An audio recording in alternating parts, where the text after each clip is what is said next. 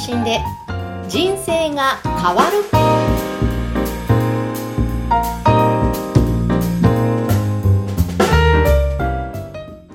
こんにちは、小ラボの岡田です。今回も、えー株式会社オトナル代表取締役の八木大輔さんにゲストにお越しいただきました。八木さん、どうもよろしくお願いしますよろしくお。願いします。はい。えっ、と、今回はですね、えー八木さんのあの書籍の中からいろいろお話を伺いたいなと思うんですが、まず伺いたいのは、この音声配信のサービスって、はいすごくたくさんの種類ありますし、はいそれに加えて、ポッドキャストというちょっと特殊なプラットフォームになるのかなと思うんですけど、はいそのあたりの関係性とかもいろいろ、あの、まずお話しいただきたいなと思うんですが、はい。このあたりってどういうふうに、あの、整理されていらっしゃるでしょうかね？はい。えっ、と、音声の配信をインターネットで行う方法は、うんまあ、大きく分けると2つにあ分けることができます。はいはいまずですね。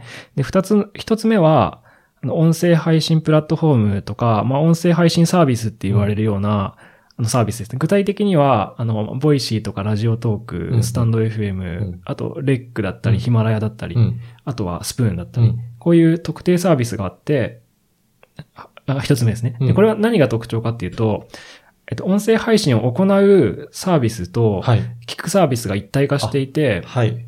一個の、一個のプラットフォーム内で、うん。あの、配信もリスナーも完結しているっていう感じ、YouTube とかのイメージに近いかそうですもしれないですね。。ねなんか、これ一般の方はこちらの方が、もしかしたら理解はしやすいかもしれないですね。そうですねそのサービスで配信もできるし、はい聞くこともできる。そうですね。うん。うんで、音声のすごくいいところは、あの、スマートフォン1個あれば音声配信できる。これがやっぱ素晴らしいですね。そうですね。はい。うん。そのまま、あの、編集もできるようなプラットフォームもあったりとかしますもんねあ。そうですね。トリミングしたりとか、うんうんあの、バックの BGM をうんそのスマートフォンアプリ上で入れたりとか。うん。やっぱ音声なんでスマートフォンでマイク挿して撮っても意外にこう結構いいクオリティになったりするんそうですね。はいはい。うん。これが一つ目の分類ですね。はい。特徴は、そのアップする、配信する側も聞く側も一つのプラットフォームで聞くっていうのが特徴です。はい。はい。で、二つ目は、これはあの、皆さん聞いてる方、よくご存知のポッドキャスト。うんポッドキャスト。はい。はい。ポッドキャストというのは、特徴としてはですね、実は配信するシステムと、あの、聞くサービスっていうのは別のサービスを使う必要がありますし、特あの特徴というかメリットでもあるんですけど、聞くサービスを複数選ぶことができます。うん。あの、配信者は一つのサービスで配信を行うんですけど、あの、どれかいく、ななんですかね。使っている一つのホスティングって言われるサービスから配信するんですけど、はい。配信先を複数にばらまくような形になるので、うんあの、Apple Podcast だったりとか、Spotify だったりとか、はい Amazon Music だったりとか、Google Podcast だったりとか、あとまあ、Castbox とか Tune とかいろいろありますけど、うん聞くプラットフォームを複数リスナー側からすると選べるみたいなうん。形なのがメリットで。そうですね。はい。拡散型だってことですね。そうですね。はい。なんかこれって、他のあんまり動画だったりとか、はい。あの画像とか、あんまり見られない形態なのかなと思ってるんですけど、あ、そう、おっしゃる通りなんですよね。ん。なんか音声の面白い、ポッドキャストの面白いところは結構そこで、うん。動画のサービスの場合って、結構一体化しちゃってるので、はい。なんか選ばれちゃうと思うんですけど、うん音声のサービスは一個選ばれても、こう、配信するサービスと、なんかわか、聞くサービスがバラバラなので、はい。こう、どこか一強になりづらいみたいなところは、うんうんポッドキャストに関してはありますね。そうですね。はいあと、それぞれの、えっ、と、リスナーさんがよく使ってる、えープラットフォームだったりとか、はいそこから聞けるっていうので、あ例えば iPhone の方は Apple Podcast で聞いたりとか、なんか Spotify で音楽よく聞く方は、そこ上でポッドキャストも聞けるとか、うんうんなんかそれぞれ利用者に合わせて、えー聞いていただけるのかなっていうのも、すごく、あの、私は好きなところですよね。そうですね。うん日常使いしてる、あの、プラットフォームで聞きやすくなってますよね。Amazon も9月に、ポッドキャスト聞けるようになったりとか。そうですよね。はい私も、あの、アマゾンプライムとか入ってたりとかするんですけど、そうするとそのまんま、はいそのアマゾンミュージックの中で再生できたりするので。そうでですよね。はあの、わざわざ、ポッドキャストを聞くために入れなくていいというか、だってもうは、ほぼ入ってるじゃないですか。入ってますもんね Amazon Music って多分ほとんどの人が入れてるのかなと思うんですけど、うんうんうん Spotify か。い。はい。はい。そうですよね。だからそういった日常使いしているアプリ上で、そのまま聞けるっていうところはもう、はい。多分配信者側からすると、あの、そこでも聞けるんですよっていうことで、やっぱりわざわざ専用のアプリインストールしてくださいってなると、ちょっとハードルを感じられる方もいらっしゃると思うので、そこがないっていうところも、あの、メリットとしてあるかなと思いますね。そうですね。うん。まとめると二つ目の手法はポッドキャストなんですけど、うんうんあの、配信方法が拡散型でう、んいろんなプラットフォームにばらまけるような形の配信方法になるっていう形ですね。これが、えっ、と、一つ目のうん音声配信プラットフォームというのと、拡散型のポッドキャストという二つの違いっていう感じですね。はい。あのー、私は、その、最初の、あの、プラットフォームの方は、あまりちょっと分からってなかったので、はいこのあたりちょっといくつか教えていただきたいんですが、それぞれの、なんか、プラットフォームによって特徴は、はいやっぱりあるんでしょうかね？うん。そうですね。うんあの、配信をうん。行う人の、まあ、傾向だったりとか、はいあとは、あの、リスナーさんの傾向なんかがあります。はい。で例えば、うんまあ、じゃあ、一番古いサービスだと2016年国内スタートしたボイシーなんですけど、ボイシーはいボイシーはちなみに配信はう、んすごい人気のサービスで審査制なんですよ。そうですよね。ものすごいやっぱ問い合わせがあるらしいんですけど、はいその審査で承認されると配信できるようになります。で、ボイシーは人気なのは、あの、20代から30代の若年層の,、うんあのビジネス層だっていうふうに言ってました。た。そうなんですね。あの、日経新聞と一緒に、あの、ながら日経とか、うんそういう結構ビジネス系のほ強い番組とかも配信してたりします。うん。うんあとは、キングコングの西野さんはい。とかも配信してるので、うんなんか割と、あの、若い人たちで、こう、意識高い人たちとかで、うんうんエンタメ要素はありつつも、こう、自分を高めていきたいみたいな、うんその、リスナーが多いかなとか。はい。そうですね。たまにあの、ボイシーとポッドキャストの違いとかっていうふうに、私のところにもあの質問来たりとかするので、やっぱりボイシーっていうのは、あの、一定層、あの、いらっしゃるのかなと思いますね。そうですね。ボイシー聞いてる人は結構いますよね。うん、そうですね。はい。あと、その他のサービスは、えっ、と、ま、あとそ、ボイシーは審査制ってお伝えしたんですけど、それ以外の、あの、ラジオトーク、スタンド FM、レック、ヒマラヤ、うん。あとスプーンうん。は、まあ、誰でも配信できるようなあ、そうなんですね。サービスになっています。はい。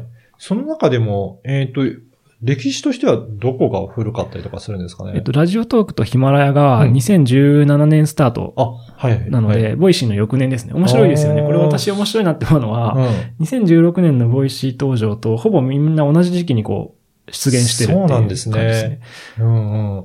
だからやっぱりそのあたりから音声プラットフォームっていうのはどんどん立ち上がってきてるっていうことなんですね。そうですね。へスタンド FM も、うんなんか最近出てきたように感じるんですけど、私取材してへえって思ったんですけど、はい2018年からやってるんですって。え。そうなんですね。ちょっとびっくりしました。え、うんそんな前からやってんのみたいな感じで。で、去年とか2020年とか、なんかいろんな人がやり始めたっていうのを私の周りもいら、い、たので、はい結構新しいサービスのように感じますが、はい。2018年から。結構ステルスでやってましたね。私の見てた限りだと。そうなんですね。2019年からいるのを知ってたんですけど、はいなんか表出てこないなって思ってたんですけど、うんはい。そうなんですね。最近テレビ CM とか北海道とかで始めて、あ、なるほど。本格的に拡大しているような感じですね。ほーあと、スプーンとかレックとかはいつぐらいからなんでしょうか？レックは2020年の1月かあ2月とかだったと思いますね。はい。レックははあの、YouTuber とかインフルエンサーを抱える、うんウームという会社が運用してます。い、はい。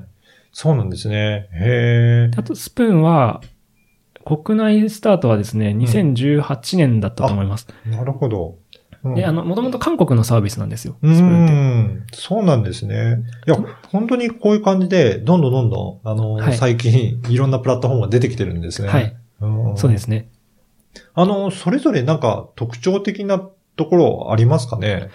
そうですね。うんまあ、ボイシーは先ほどお伝えしたんですけど、まあ、ラジオトークとかヒマラヤでで言うと、実はポッドキャストと接続して繋がってたりとかおします。これ非常にわかりづらいこと言ってるなって感じだと思うんですけど、ね、なかなかこのあたりマニアックなことになると思うんですが。そうですね。普通ラジオトークとかヒマラヤは音声配信プラットフォームなので、うんあの、ラジオトークとかヒマラヤにアップしたら、うんラジオトークとかヒマラヤで聞くうんうんっていうのは、まあ、普通に考えたらそうなんですけど、実はラジオトークで配信すると、ラジオトークから、ポッドキャストにもつなげることができて、ラジオトーク内で聞くこともできるし、まあ、Apple Podcast とか Spotify とかで聞くこともできるみたいな状態を作ることができます。ヒマラヤも同じですね。うんつまり、ポッドキャストのホスティングとして使えるっていう、ちょっと特殊な、はい。特徴がありますね。はい。これの分かりやすい図が、あのー、八木さんの書籍の38ページ、39ペはいージあたりに、なんかまとまったんで、私もこれを見て、あ、やっぱりこういう風になってるんだなっていうのがすごくスッキリしましたね。。はいい。まあ、全体像が分かりづらいですそね。うなんですよね。はい。特に、ポッドキャストだけでも結構私は難しくな、うな難しいなって思いますね。ホスティングとこう、そうなんですよね。聞くアプリが分かれてるっていうところで。はい。はい。あとは、スプーンとかは、うん。ライブが実は非常に強いプラットフォームで、うんうんオンデマ、あの、スプーンの中でもライブと収録って2つ選べるんですけど、はい。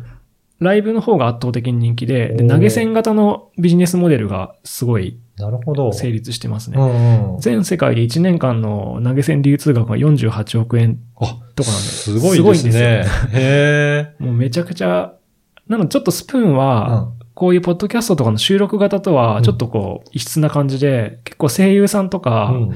バーチャル彼女やってたりとか、そういう、うそういうものに対してこう、オタクのお布施をするみたいな、生だからまた態系ですね。あれですね、ライブがもう中心っていう感じですかね。そうです。スプーンはライブが中心ですね。うん。で、実はスタンド FM とか、はい。ラジオトークは、ライブも参入し始めていてお、収録と、あの、ライブと両方選べるようになってます。なるほど。本当各社特徴を出してきてるということですね。そうです。ね。あと、レックはどんな特徴がありますかね？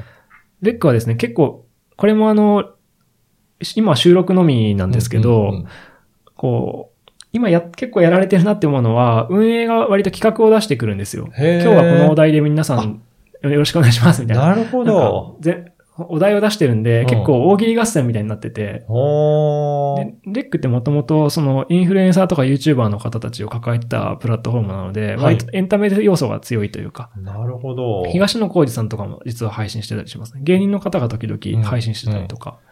いやー、本当こうやって見ると、各プラットフォームがそれぞれ特徴を出しながら、音声メディアをどんどん盛り上げていってるっていう様子がわかりますね。うん。多様化してますね。いや、そうですね。ぜひ、あの、八木さんの、あの、この書籍にもいろいろそういったことを書いていらっしゃるので、ぜひチェックしていただければなと思いはい、ます。ありがとうございます。はい。お願いします。ぜひぜひ。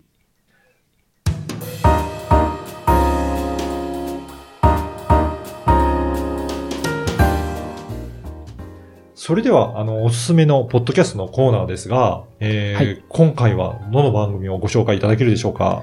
はい。えっと、私がよく聞いてる番組なんですけど、あの、こんにちは未来というポッドキャストをご紹介したいなと思います。はい。こちらはどなたが配信されている番組なんですかね？はい、あの、二人のパーソナリティでやってる番組で、うん。あの、ニューヨーク在住のジャーナリストの方で、あの、佐久間由美子さんという方と、あ,、とは昔あの、ワイヤードっていうメディアがあるんですけど、うんワイヤードの日本版編集長だった若林めぐみさん、まあ、男性なんですけどね。はい。めぐみって男性の名前なんですけども、ね。はい、はい。その二人でやられてるポッドキャストで、えー。そう。私もこのアイコン、よく、ポッドキャストの、はい。なんか上位とか拝見させていただいたんてたので、はい。なんかすごい人気ある番組かなと思うんですが、これどういった内容の、あの、発信されてるんでしょうかね？はい。結構政治とか、うんあと社会とか、うんライフスタイルみたいなことについて話してますね。ねで、あの、す私が結構好きなのは佐久間さんがうんニューヨークに住んでるんですよ。うん、うん。で、めちゃくちゃリアルなアメリカの実情とか、うんもうまたトランプがさ、みたいな。これすごい面白くて、はいすごいリアルな肌感覚とかうんがすごい伝わってくるので、政治のやっぱり現状のこう起きてるこもの渦巻いてる物事とかをすごくリアルにキャッチアップできるみたいな。なるほど。ルポみたいな感じですね、もう。だからそこにいるからこそ分かるような肌感覚っていうのが伝わってくるんですね。そうですね、もう現地報道みたいな。ただ、それを結構面白おかしくやってくださりとかしてるので、うん非常に面白いですね。はい。ぜひ、この番組もチェックいただければと思います。はい。えー今回も、えー株式会社オトナルの、えー八木さんにお話を伺いました。どうもありがとうございました。はい、ありがとうございました。